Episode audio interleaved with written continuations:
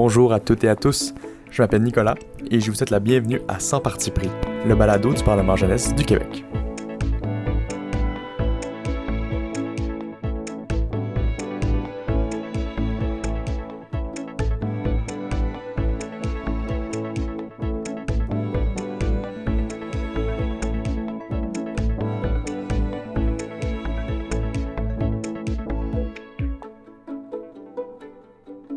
Bienvenue à ce troisième épisode de 100 parti pris, le balado du Parlement jeunesse du Québec. Bonjour Elodie, comment vas-tu?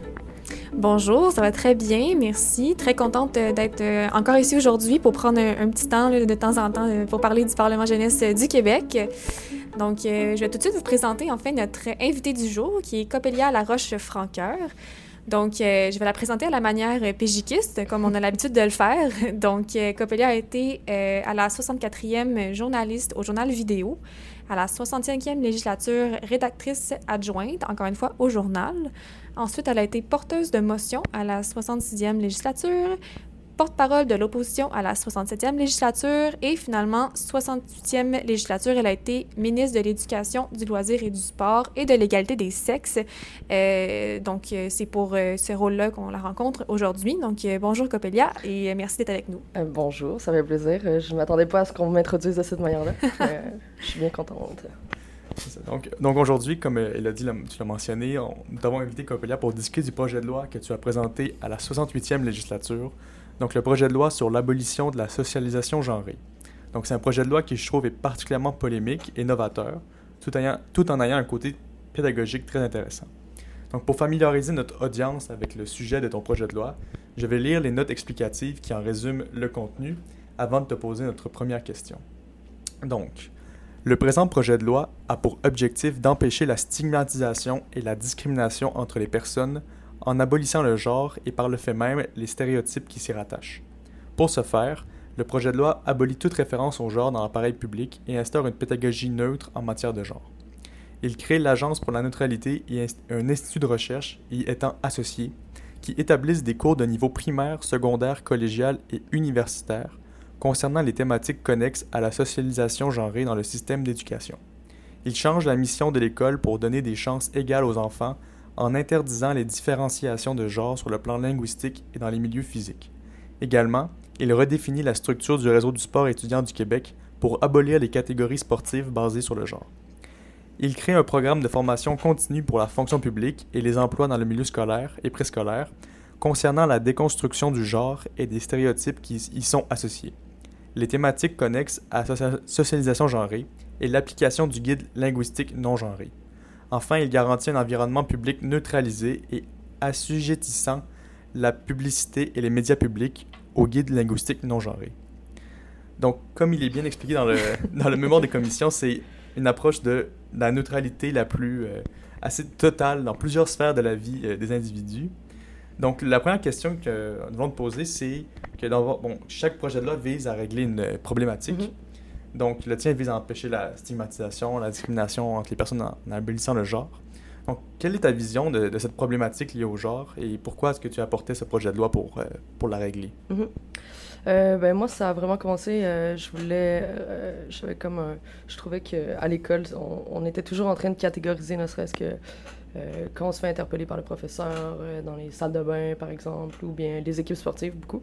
Euh, puis ben, moi, dans mon projet de loi, je fais le pari que c'est pas nécessaire de faire ça, puis que parce que c'est extrêmement violent pour certaines personnes.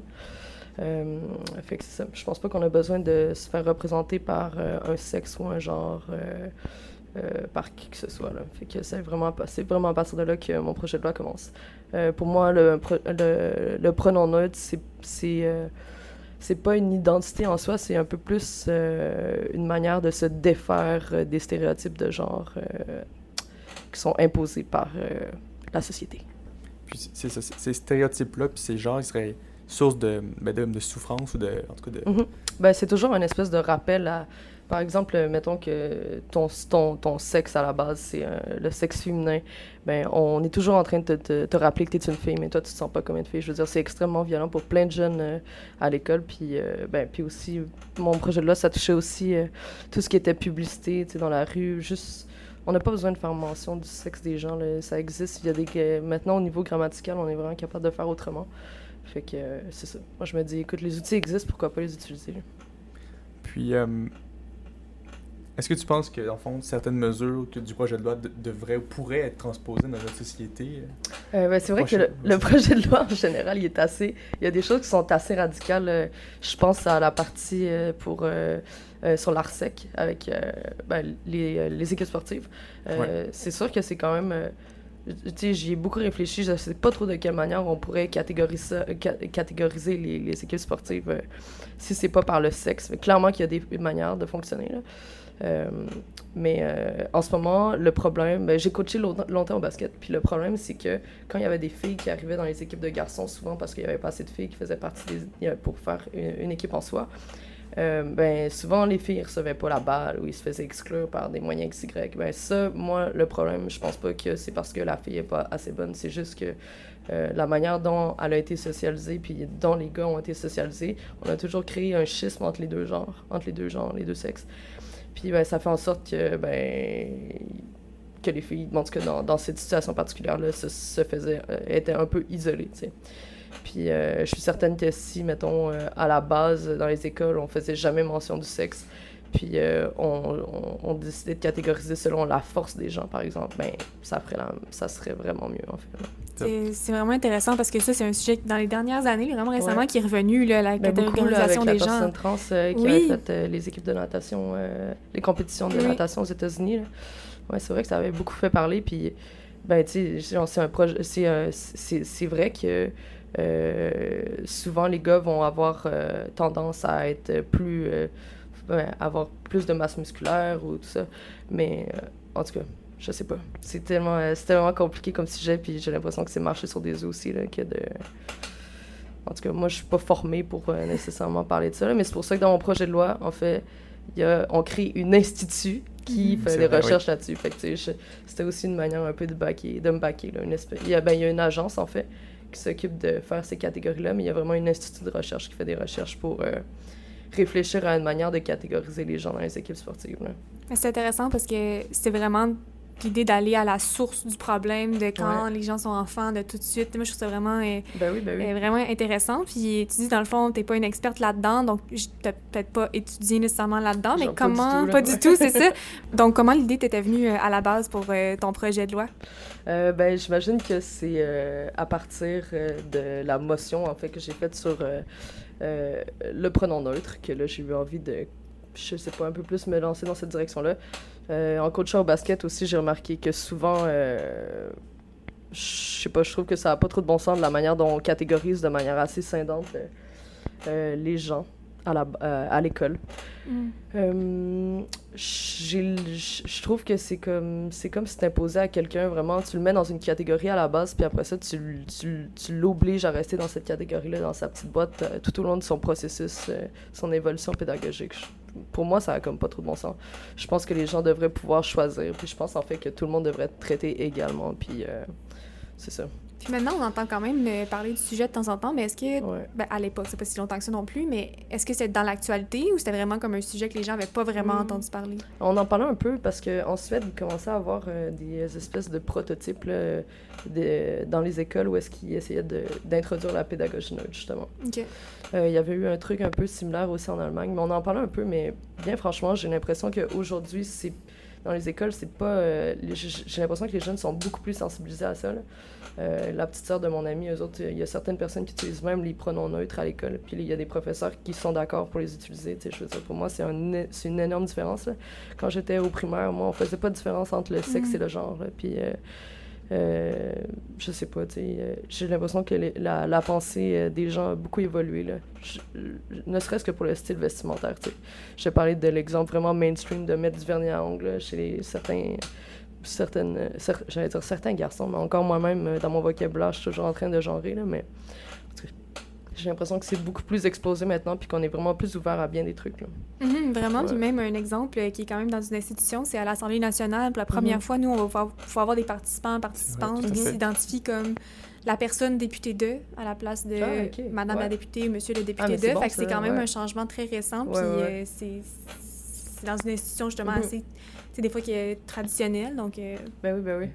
Oui, c'est ça. Excuse-moi, Vas-y, mais- vas-y, vas-y. C'était intéressant de voir comment tu as dit que le, le sujet d'une motion t'avait inspiré comme un peu un projet de loi. C'est comme si les idées ben, peuvent euh, en, en amener d'autres au, au Ah, ben oui, c'est sûr. Puis, euh, est-ce que ce qu'on voulait te demander, c'est est-ce que tu te rappelles un peu de la- du processus de rédaction du projet de loi? Est-ce que tu avais fait beaucoup de recherches? Est-ce que c'était plus en équipe individuelle? Ou est-ce que ça avait Hmm. été difficile? Le processus de rédaction, je t'avoue que c'était assez particulier parce que euh, j'étais au tree planting. En fait, quand j'ai écrit, euh, je faisais du plantage d'arbres. Ah oui, J'étais au PC quand j'ai écrit mon projet de loi. Fait que j'étais très loin, j'avais la tête vraiment ailleurs. Mais à ce moment-là, il y avait, euh, je faisais du tree planting avec mon amie Edith Perrault qui était euh, aussi au Parlement jeunesse. Plus vieille que moi, je pense qu'elle était dans l'exec à ce moment-là. Fait que j'avais beaucoup lu avant d'arriver là-bas, j'avais tout fait ma recherche, fait que j'étais arrivée avec comme un paquet de feuilles à, à- à lire, puis genre, pour pouvoir composer quelque chose, puis on a composé ça, ben j'ai composé ça en fait dans ma tente, puis euh, finalement euh, Edith m'a aidé dans le pick-up à terminer tout ça. là. fait que non, ça s'est bien passé, c'était vraiment le fun. Moi, j'ai vraiment appris plein de trucs en écrivant ce projet de loi-là, puis après ça, tu sais, maintenant, euh, ça m'arrive souvent de réfléchir à des trucs que j'ai appris euh, dans le cadre euh, du projet de loi, là, de l'écriture de ce projet de loi-là. C'est sûr que quand tu écris un projet de loi au Parlement jeunesse, ça te suit tellement longtemps, tu passes ton année à parler de ça à tout le monde, puis genre, je sais pas, t'es es un véritable ministre là, dans ta tête. Là. ben oui, puis souvent, t'es- t'es- tu restes t'es dans les années après, puis j'imagine pour pas mal de décennies, encore plus sensible à ces sujets-là. Puis comme quand t'entends parler dans sûr. l'actualité, Ben oui, ben oui. c'est sûr que ça Ouais. devient plus euh, te, te chercher. Te chercher, j'imagine, ouais. Je sais pas si ça a rapport, mais tu sais, maintenant, je, fais, je, je m'occupe d'un festival de films euh, féministes, puis j'essaie à chaque année d'avoir euh, un bloc qui parle de, de ben, thématiques queer, euh, whatever, c'est lesquelles. Fait que peut-être que c'est comme une continuité du Parlement jeunesse que j'essaie d'appliquer euh, dans ma vie de tous les jours. Ça se peut, non, je pour moi, pense. c'est important, Ouais, ces, ouais, euh, ouais. ces thématiques-là. là, c'est important d'en parler, puis c'est important qu'on arrête de genrer le monde. là. Hey. En fait, euh, tout le monde devrait pouvoir euh, s'interpeller de la manière dont il veut. Mais moi, je pense que si on veut pousser le truc plus loin, on devrait neutraliser tout, les pronoms, tout le monde. Mais bon, check. Je vais pas partir un débat non plus. Non, mais c'est le genre de réflexion que. C'est souvent, des fois, même quand t'es ministre, tu deviens tellement engagé dans ton projet que ça devient Ouais, ouais, très, ouais. très intense. Puis euh, pour l'avoir fait moi-même, je peux, euh, je peux vraiment comprendre. ben mais, oui, ben euh, oui. Mais ouais, très intéressant. Puis, euh, par rapport à une fois rendu en chambre, là, une fois rendu à l'Assemblée nationale, là, du Ouais. 26 au 30 décembre, est-ce que tu te rappelles un peu de euh, comment s'est déroulé le, le débat euh, sur ton projet de loi? Ouais, euh, ben, en fait, j'avais été agréablement surprise à quel point les gens étaient d'accord en général avec le projet de loi. Le truc qui avait fait le- plus parler, c'était les catégories dans les équipes sportives, je pense. Aussi, il y a un truc que j'ai relu là, dans le projet de loi, puis qui, qui oblige tout le monde à avoir un uniforme. Là. On dirait que ça, c'est pire, je trouve. D'un coup, tout le monde doit avoir un uniforme genré. En tout cas, je sais pas, bon, ok.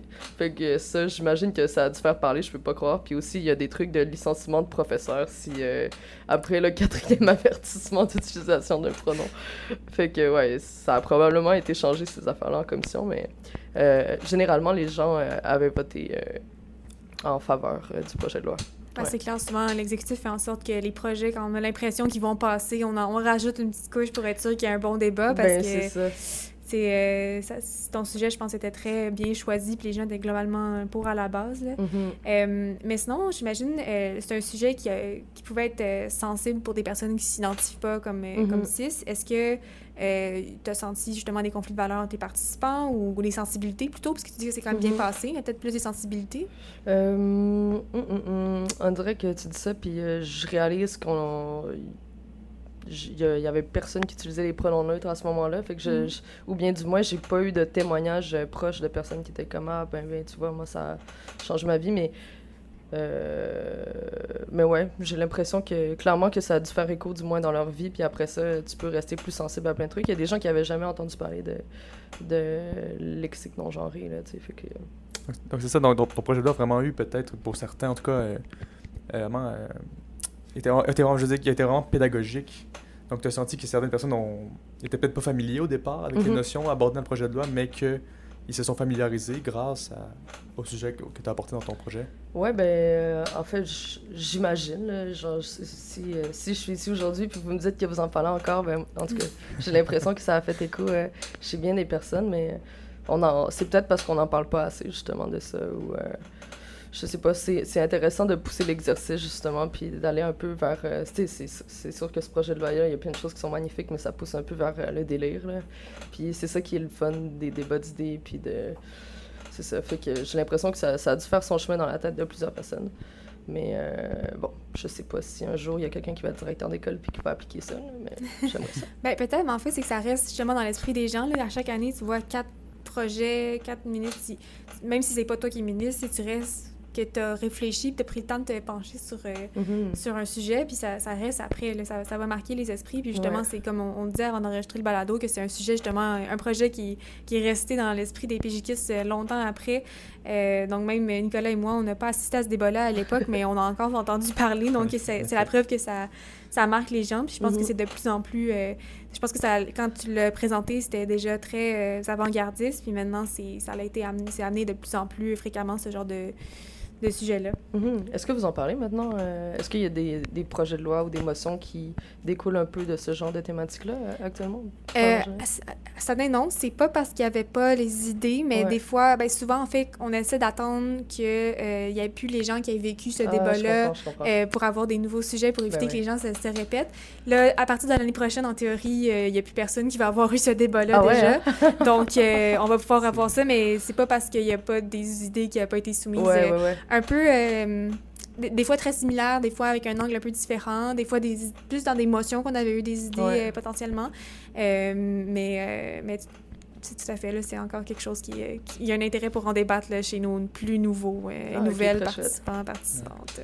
Je suis certain que l'épisode d'aujourd'hui va, va l'intéresser, peut-être inspirer certains, on ne sait jamais. Puis, puis globalement, comme, comme ministre, euh, tu, as eu, as eu du plaisir à... Euh, oui, j'ai eu beaucoup de plaisir. Euh, j'aimais vraiment ça, le Parlement je trouvais ça vraiment chouette. Puis ça me faisait... Ça, je sais pas, tu es comme, vous le savez, tu es un peu dans une bulle quand tu es là. Puis c'est vraiment intéressant d'être avec plein de personnes que tu rencontrerais pas nécessairement dans ton, dans ton parcours scolaire. Moi, je me suis fait plein de bons amis au Parlement jeunesse. Il y a encore de mes meilleurs chums qui, que j'ai rencontrés là, là. Puis, euh, ouais, c'est ça. Fait que non, pour moi, c'était que du positif. Puis, euh, le rôle de ministre, c'est le fun parce que c'est gratifiant de terminer un projet comme ça, faire la recherche, puis après ça, l'amener euh, à cet endroit-là. Puis, je veux dire, l'Assemblée nationale, c'est rare que tu euh, l'occasion de t'exprimer là sur un siège de député. Là. En tout cas, genre, ça, c'est dans des situations très ciblées, c'est-à-dire quand tu es un, un, réel député que ça arrive. Fait que non, j'aimais ça, toute cette espèce de décorum-là, tout ça. je pense qu'on a entendu quand même à quelques reprises qu'on se fait des amis, euh, souvent pour la vie, là, avec le PJQ, puis je pense que c'est vrai. Euh, sinon, en, gros, qu'est-ce que ça t'a apporté, le, le PJQ, en, dehors, de ces amitiés-là? Mm, mm, mm. pour vrai, moi, le Parlement jeunesse, ça a encore des répercussions immenses dans ma vie, là, dans la mesure où ça m'a permis de rencontrer quelqu'un, ben, Eugénie euh, Lépine Blondeau, on a fait de la radio longtemps ensemble. Puis par la radio, j'ai rencontré euh, les filles des féministes à l'époque, puis maintenant c'est ma job de travailler pour le festival de films féministes. Fait que c'est c'est grâce au Parlement jeunesse que j'en suis où euh, je suis actuellement. Pour vrai, moi, ça m'a. Ça, c'est ça. outre les amitiés, c'est ma job maintenant. Fait que c'est quand même très concret. Oui, c'est quand même et, des contacts. Oui, c'est ça, des bons contacts. Des bons contacts. Puis, euh, qu'est-ce que tu dirais à une personne, parce que peut-être qu'il y a des gens qui, nous écoutent, qui, hésitent à s'inscrire au Parlement jeunesse à la 73e. Qu'est-ce que tu dirais à une personne qui, pour la convaincre de, s'inscrire? Euh, qu'est-ce que je dirais à une personne pour la convaincre de s'inscrire? Euh, ben, je lui dirais que ça vaut vraiment la peine de s'inscrire au Parlement jeunesse parce que c'est rare qu'on peut être dans des simulations qui sont apolitiques. Tu n'as pas besoin de te positionner euh, en bleu ou en rouge. Tu parles en ton propre nom. Puis ça, c'est ça que je trouve hyper précieux au Parlement jeunesse. Fait que je dirais à la personne, let's go. c'est un excellent point. C'est un excellent point. C'est rare les simulations. C'est rare. Euh, ouais, vraiment. Mm. Puis quand on parle du Parlement jeunesse, on dirait qu'à chaque fois, j'ai l'impression qu'il faut que je le défende de cette manière-là, en fait. Ben, ben, pas qu'il faut que je le défende, mais en tout cas, je, le défends de cette manière-là. Je trouve que c'est la, la partie la plus intéressante, puis c'est ce qui fait en sorte qu'on pousse les idées vraiment à fond. C'est intéressant, c'est parce que tu peux parler ton propre nom, mais tu, tu peux aussi faire l'avocat du diable, puis prendre tes, prendre des idées qui sont pas vraiment les tiennes et les défendre. C'est ben un peu au choix, en fait. c'est ça, t'as pas de ligne de parti, t'as pas de... C'est ça qui est... Non, c'est un très bon point, puis c'est vrai, moi aussi, que des fois, je le présente comme ça quand mm. je présente la, la simulation, c'est comme le principal élément distinctif, je pense. Ouais, ouais, ça attire des gens qui, qui veulent ça aussi. C'est clair. Mais euh, ben, parlant justement de, de non-partisanerie, partisanerie, on va faire un petit mini-débat sur euh, ton projet de loi sans ligne de parti, mais Nicolas va se prêter un peu au jeu d'être l'avocat du diable de ton, de ton projet. OK. C'est ça. Donc, donc je, je pense que j'aurais voté en faveur globalement du projet de loi, mais, mais on va- j'essaie de faire l'avocat du diable puis voir un peu comment, quelles questions je pourrais poser pour, pour faire un, un petit, un mini-débat. OK, OK. Donc, euh, premièrement, bon, à l'article 5, on dit qu'on interdit les échographies. Euh, donc, je me demandais c'était quoi le- le- la, la justification de cette mesure. Euh, ben là, on interdit euh, les échographies pour connaître le sexe d'un fœtus. Puis ben là, moi, Ah oui, dans- quand c'est dans la ligne, c'est dans la même lignée de comme on veut plus parler de sexe, là, on veut plus parler de genre. Fait que ça sert à quoi? Moi, les, les euh, comment, comment on appelle ça, les révélations de genre là, avec le bleu, le, je- hey, c'est voyons donc là que ça existe encore. Ton enfant a même pas né que tu lui imposes une case. là. Pour moi, ça, ça découle du ridicule. non, c'est pas vrai, je joue le jeu un peu là. Quand même. Je comprends, je comprends. Mais, euh, OK, pour un prochain point, euh, donc on dit maintenant, en fond, avec le projet de loi, les filles et les garçons feraient du sport ensemble dans Mhm. tous les, les, niveaux, les paliers d'éducation. Mais, euh, bon, des fois, on, on dit que, bon, euh, il faut, il faut séparer pour encourager la participation des, participation des filles. Alors, je me rappelle d'un projet au secondaire qui s'appelait Filles actives. Mhm. Donc, c'était pour regrouper des filles pour les convaincre de faire plus de sport. Puis, euh, est-ce que tu ne penses pas que abolir la distinction, ça découragerait la participation des, des filles dans, dans le sport? Euh, ben ouais, c'est sûr que même quand, tantôt quand je faisais mon exemple, puis je disais qu'il y avait une fille dans, une équipe, puis qu'on l'avait intégrée parce que euh, il y avait pas assez de, filles pour faire des équipes de filles. Mais moi, la, la, la, ligne de pensée, j'imagine que c'est plus. euh, euh, je trouve que c'est. Je trouve que c'est, encore une fois, tu, c'est, tu marte- marteler sur la tête de quelqu'un, genre, ah, t'es un gars, t'es une fille. Mhm. C'est juste, il y aurait même plus de gars, même plus de filles, là. Même la manière dont on a posé la question, tu sais, on pourrait pas poser la question de cette manière-là. Puis je trouve que les filles qui sont isolées, ben, moi-même, je reviens toujours avec euh, le lexique genré, là, mais euh, les, les gens qui sont isolés dans les équipes sportives, euh, qui peuvent être isolés parce qu'elles sont des filles, ben c'est plutôt parce qu'ils ont été socialisés, les gars ont été socialisés pour jouer ensemble, les filles ont été Mhm. socialisées pour jouer ensemble. Fait que moi, c'est plus dans cette lignée-là. là. Maintenant, à, à l'école, justement, genre pour contrer cette problématique-là, ben, tout le monde serait mis ensemble, puis il y aurait plus de distinction euh, euh, binaire de cette manière-là. là. En fait, c'est vraiment un changement de paradigme. euh, Mhm. mais, mais la question que je me posais, est-ce que c'est un, un projet de loi peut réussir à changer ces mentalités? C'est quand même des mentalités très établies. Ouais, qu'est-ce ouais, qu'une ouais. fille, qu'est-ce qu'un gars? Les, conceptions du genre traditionnel, est-ce qu'on peut penser qu'un projet de loi, une fois qu'il est en- adop- adopté, va Mhm. changer les mentalités? Euh, c'est ça. Mhm. Parce qu'en fait, c'est quand même bien ancré, euh, au-delà des règles, c'est ancré dans, nos, Ben oui, dans ben notre oui, ben oui. culture. dans notre- Ben, c'est sûr que ça serait la pensée magique que de dire que l'année prochaine, euh, un an après, ça ferait, ça serait complètement différent dans la tête des gens.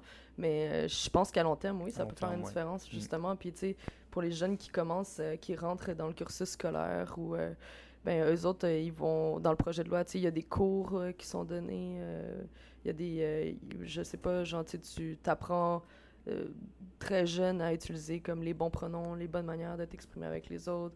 Puis je veux dire, c'est une idée qui fait son chemin aussi. Puis on touche aussi quelques trucs dans l'appareil public. Il n'y a plus de madame, monsieur sur les papiers quand on reçoit des lettres à la maison. Je veux dire. Fait que petit à petit, je pense qu'en continuant à marteler ça dans la tête des gens, oui, ça peut faire son chemin à la longue. Mais c'est sûr que c'est sûr que euh, ça sera pas dans les cinq années qui vont suivre ce projet de loi-là. là. Mais c'est pour ça que dans ma tête, il faut toucher vraiment plein de trucs. Là. Autant les publicités, autant euh, le milieu scolaire, euh, autant les instituts de recherche. Ouais, ça fait que j'irais de- à tout azimut. Là. Donc, donc, si je comprends bien, en fait, peut-être une dernière question. dans l'idéal, après, une fois que ce projet de loi serait adopté, il y aurait en fait qu'une seule sociali- socialisation. On parlerait. Euh, ben, en fait, tout le monde, moi, de la manière dont je le vois, c'est euh, quand on s'adresse à quelqu'un d'autre, on utilise un pronom neutre. Euh, on prend pas pour acquis qu'il utilise le il ou le elle, mais que toi, si tu as envie de te définir comme il ou elle, tu peux le faire. Puis, euh, euh, même chose pour, euh, ben, mettons que ton ami, euh, mettons, moi, je sais, que toi, toi, le pronom que tu utilises, c'est le il, ben, je pourrais utiliser le il. Mais mettons, il y aurait plus de Bonjour madame, euh, voulez-vous un lait dans votre café? Tu sais, non, non, non. là, en général, on utilise le pronom neutre, à part si, euh, dans le cas contraire, euh, on sait que la on sait c'est quoi le pronom que la personne veut utiliser. Puis je veux que ça, dans le projet de loi, j'avais vraiment envie que ça rentre un peu dans les lignes de civisme social, là, en Ah, réalité. ouais. Ouais, c'est intéressant. Puis vraiment, mais c'est une question de langue, langue française aussi qui est à adapter. Puis tu sais, on est vraiment dans une langue qui est très genrée. Ben oui, ben oui. Donc même, tu sais, au-delà des pronoms, il y a les adjectifs, il y a Mhm. des, des- Ouais. Puis la langue, c'est- les images, là. Oui, c'est vraiment ça. très important. très important. C'est ça, justement, justement pour ça que tu introduisais le, le guide linguistique non genré qui, Mhm. qui visait à, à faire que personne ne se sente un peu comme. euh, euh, que son genre soit pris pour acquis, en fait. Mhm. Puis euh, c'est vrai, c'était vraiment intéressant que. Puis ça existe en plus en, Oui, en ce ça. moment. Ça il y a- déjà. Il y a Suzanne Zakour euh, qui était au Parlement jeunesse avant qui a écrit un livre là-dessus. Je me souviens plus c'est quoi le nom de son livre, mais c'est une espèce de grammaire euh, pour savoir com- comment écrire de manière non genrée. tu sais. Il y a les trois sexes aussi maintenant qui font des formations même. Puis euh, je pense que même dans les, dans le, à l'école, c'est beaucoup plus accepté par les professeurs à l'université de, féminiser ces textes. Je me souviens quand j'ai commencé à être à l'université, il y a des professeurs qui voulaient pas qu'on remette des, euh, euh, travaux de recherche qui étaient féminisés parce qu'ils trouvaient que ça se lisait trop mal. mais maintenant, euh, les gens, j'ai l'impression que règle générale, les professeurs acceptent ça. Fait que les choses euh, font leur chemin quand même. Ouais, je sais pas si c'était le cas dans, dans, dans- au moment où tu étais au, euh, au Parlement jeunesse, mais la colline, de, nous, euh, ça fait quelques années qu'il rédigeait vrai, complètement au féminin. Ah ouais, hein? donc, Ah, je euh, m'en souviens plus, moi. Ouais. euh, donc, on- à la place de ouais. faire, dans le fond... Complètement euh, au féminin? Ouais, à la Ah, place de c'est faire, on utilise le masculin pour simplifier, on utilise le féminin pour simplifier. bon, donc, euh, c'est pas une, une règle qui est automatique à chaque année, mais c'est vraiment la décision de la colline de faire ça. Puis ça fait quelques années que c'est comme ça. Donc, Je euh, me rappelle, ben, en 2000, c'est à ma chouette. première participation, j'étais journaliste, puis on m'avait dit, bon, mais faut écrire de manière épicène, puis euh, ça m'avait appris. mais euh, c'est au-delà d'épicène, c'est ça, vraiment ouais, féminisé. Donc, tout est au féminin d'emblée. Mhm. Moi, la première fois que j'ai lu, ça m'a vraiment justement fait euh, réfléchir beaucoup à ça. Puis j'étais comme, pourquoi ça. Tu sais, mon cerveau, il accroche, il, il le remarque. tu sais, Mhm. Puis c'est vraiment, vraiment intéressant comme de, de se faire, euh, tu sais, mettre ça de l'avant. Que, OK, c'est ça que ça fait être euh, tout le temps au masculin. Puis là, de voir que je suis la personne plus représentée dans un texte, parce que je Mhm. m'identifie comme une femme, mais c'est c'est- c'est vraiment intéressant. Mhm. Puis, euh, est-ce que sinon tu te rappelles de- d'autres arguments qui t'avaient peut-être. euh, d'autres arguments en défaveur du projet de loi donc, dont tu te rappelles? Euh, hmm, mon Dieu, non, on dirait, je, je me rappelle pas vraiment. Euh, en défaveur du projet de loi, ben, en tout cas, je me souviens de la partie. euh, J'essaie de la retrouver. Ben, la partie du licenciement, là, mais ça, genre, je suis d'accord, je suis d'accord que c'était intense, là. C'était comme. Le premier truc, c'est rencontre euh, quand quelqu'un utilise un. Mettons, un professeur utilise un pronom euh, genré. Rencontre avec le directeur. Ensuite, euh, obligation de suivre de nouveau le programme de formation. Ah, c'est ça, parce qu'il y avait un programme de formation, puis il y avait aussi une espèce de formation continue à chaque trois ans. Tu devais te faire, euh, te faire euh, checker, je sais pas comment dire, ben, pas superviser, mais en tout cas, les, il devait y avoir quelqu'un qui venait vérifier dans ta salle de classe si tu utilisais les pronoms genrés. Ensuite, c'était suspension pour trois jours sans solde, puis après ça, c'est cessation d'emploi. On sent qu'on voulait, radical, là. on voulait choquer Oui, avec c'est le-. Ah oui, on voulait choquer. articles-là. On voit le côté polémique. Ouais. Ouais, c'est ça, mais je me demande dans la, dans, la, dans la vie réelle de quelle manière on pourrait appliquer ça parce que c'est difficile, ben, je- ouais, en tout cas, c'est difficile de, de, de pas mettre de, comment dire, de trucs négatifs. euh, euh, De, de malus, euh, de, de- de Ouais, c'est conséquences. ça, euh. de conséquences, Ouais. ouais, c'est ça, mais c'est un peu tapé sur, avec une règle sur les doigts des gens, là, mais en tout cas, dans ce projet de loi-là, on mettait des grosses conséquences, là. Dans la toute- vie, je pense que ça serait un peu intense. là. Ouais, de toute façon, après quelques décennies, il aurait été euh, élevé de manière euh, Ben oui, non c'est genrée. ça, donc, exact. euh, On attend 15 professeurs-là, il y en ans, aurait plus. là. Ah oui, exact, t'as tout compris, C'est c'est ça. Donc, euh, ouais, ça, ça conclut notre, notre section euh, mini-débat. Ça donne un, un aperçu de ce, ce que ça peut être un, un débat au PJQ. Puis peut-être pour, euh, pour aller vers la fin de notre émission, on aimerait te demander quel est ton, ton meilleur souvenir du PJQ. du- overall, partout dans Ouais, l'expérience. ouais, ouais. Mon meilleur souvenir du Parlement jeunesse, c'est probablement. Ben, c'est sûr que les speeches, euh, le speech final, moi, j'ai tellement pleuré quand je participais au Parlement jeunesse. Puis là, il y avait tout, on était comme plusieurs amis à s'en aller aussi. euh, Puis euh, la manière dont ça se déroule, c'est qu'à la fin de la, la, de la simulation, tout le monde peut s'exprimer à propos de quelque chose, là, ses ressentis. Ou... Puis on était plein d'amis à cette levée, puis là on avait fait nos speeches, puis on pleurait, on pleurait. Moi, ça, ça, ça c'est une image qui va rester dans ma tête vraiment longtemps. Sinon, euh, je me souviendrai toujours d'une soirée quand on était à Wilton, euh, encore une fois. Euh, Il y avait un piano dans le milieu de la pièce, puis il y avait quelqu'un qui avait joué du piano, puis tout le monde chantait ensemble. Puis pour moi, c'est des moments très précieux, là, ces trucs-là. Très rassembleurs. Ouais, ça, ça a été très, très beau moment. On, on aurait aimé y y être. Ah, j'aurais aimé ça que vous, vous y soyez aussi. Euh, donc, euh, donc, nous arrivons maintenant à la fin de notre émission. Euh, J'en profite ben, pour te remercier beaucoup d'être venu pour la- ta présence dans le balado. Puis, euh, est-ce que tu as un mot de, de la fin? Est-ce que j'ai un mot de la fin? Ben, inscrivez-vous au Parlement jeunesse, ça vaut la peine, c'est vraiment le fun. Puis, ben, merci de m'avoir invité. Puis, merci de parler encore du projet de loi, puis de, de toutes les thématiques queer, quelles qu'elles soient. C'était vraiment, c'était vraiment un, un grand plaisir. Euh, Exactement. donc, euh, donc, avant de terminer cet épisode, j'aimerais remercier euh, Eve Parker-Finlay, une, a- une artiste trans montréalaise qui a conçu l'identité sonore du balado. Et je vous encourage à aller la suivre sur Instagram. Je vous remercie aussi d'avoir pris le temps de nous écouter. Si vous avez apprécié l'épisode, n'hésitez pas, à mettre- n'hésitez pas à mettre 5 étoiles sur les applications d'écoute de balado et à partager l'épisode dans vos réseaux. Si vous voulez nous suivre sur les réseaux sociaux, nous sommes présents sur Facebook au Parlement Jeunesse du Québec et sur Instagram, arrobas parle jeunesse QC. Encore une fois, merci